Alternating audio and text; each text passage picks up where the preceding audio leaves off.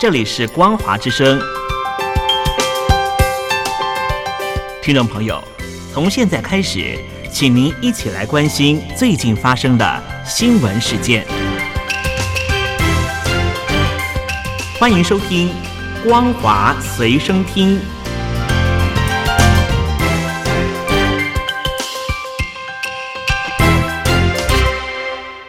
位听众朋友好，欢迎收听本节的《光华随身听》，我是苏菲菲。首先带来关心，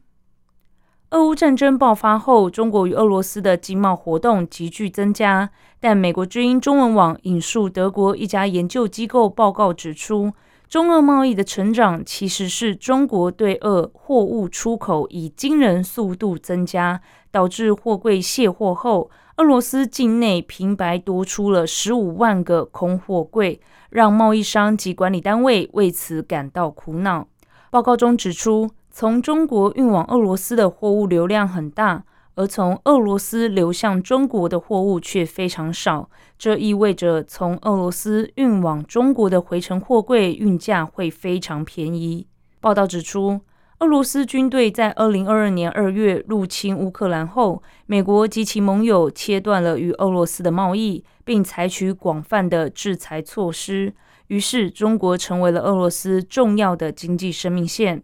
中国虽然口头上指自己对俄乌战争持中立立场，但实际上却站在俄罗斯一边，在国际场合中屡屡为俄罗斯辩护，拒绝谴责俄罗斯的侵略行为。北京与莫斯科也公开声称双方互为战略合作伙伴。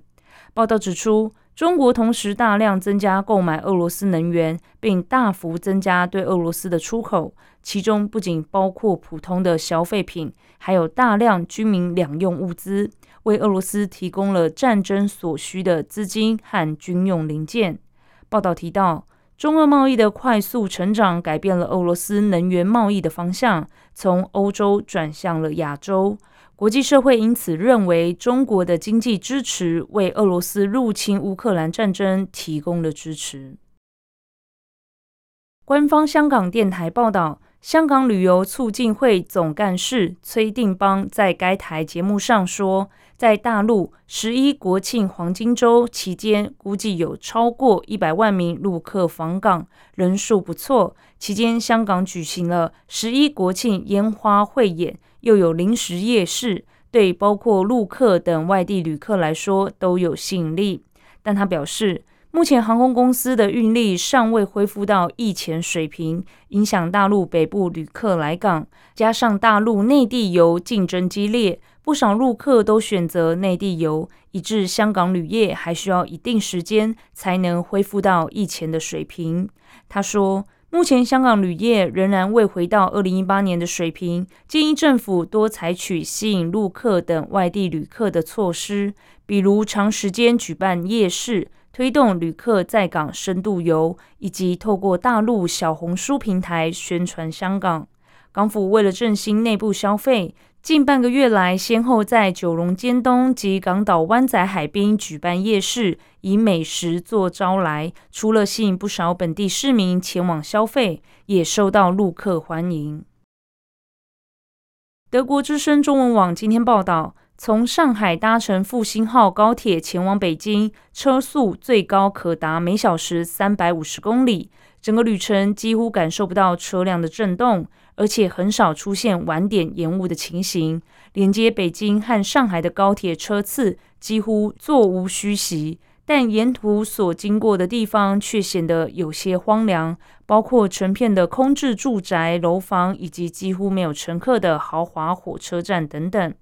报道引述北京大学金融学教授白提斯表示。这些荒凉表象背后暗藏着深层的原因。由于中国已经无法如同过去那般进行大规模投资，经济增长将会明显减缓。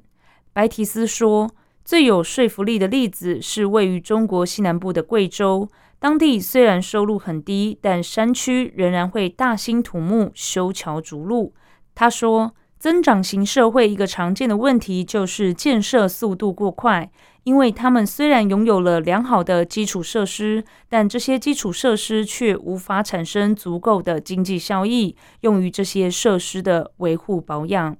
白提斯分析。在中国，投资总额在经济总量中的占比达百分之四十四，这非常之高。在高投资国家中，这一比例通常为百分之三十三，而全球平均水平则为百分之二十五。也就是中国必须降低投资额度，因为投资本身并不能带来富裕。但是，一旦减少投资，刺激内需、提振经济的目标就将面临危险。他说。如果减少建设项目，建筑工人就会面临裁员，如此将导致失业人数增多。但政府同时还希望民众能够增加消费，促进经济发展。为此目的，政府必须提供国家资助，但这一点在政治层面上却很难推行，因为现在的政府支出就已经非常高了。他指出，对于中国领导人来说，继续按照惯常的方式管理经济已经成为严峻挑战。历史上从未有过一个经济体像中国这样实现了如此快速强劲的增长，而现如今这种快速增长的后果也已经暴露无遗，必须进行应对。享誉世界文坛的华裔美国作家严歌苓近日接受美国之音专访时表示。每一个中国作家，如果都能够说出一句真心想说的话，会对我们的中华民族，对我们这个民族的文学有多大的补救？严歌苓著有《陆犯焉识》《芳华》《少女小鱼》等畅销书，因撰文批评北京当局隐瞒新冠肺炎疫情、声援铁链女而遭到中国审查机制全面封杀。他的名字在中国网络上一度也成为敏感词。根据美国之音中文网九月三十号刊出的访谈摘要，其中提到严歌苓第一本在完全自由环境下创作的长篇小说《米拉蒂》，书中从文革、武斗、知识青年上山下乡、返城、劳教、严打，一直贯穿到一九八九年的六四天安门事件。以中国一九八零年代知识分子的觉醒与幻灭为主题，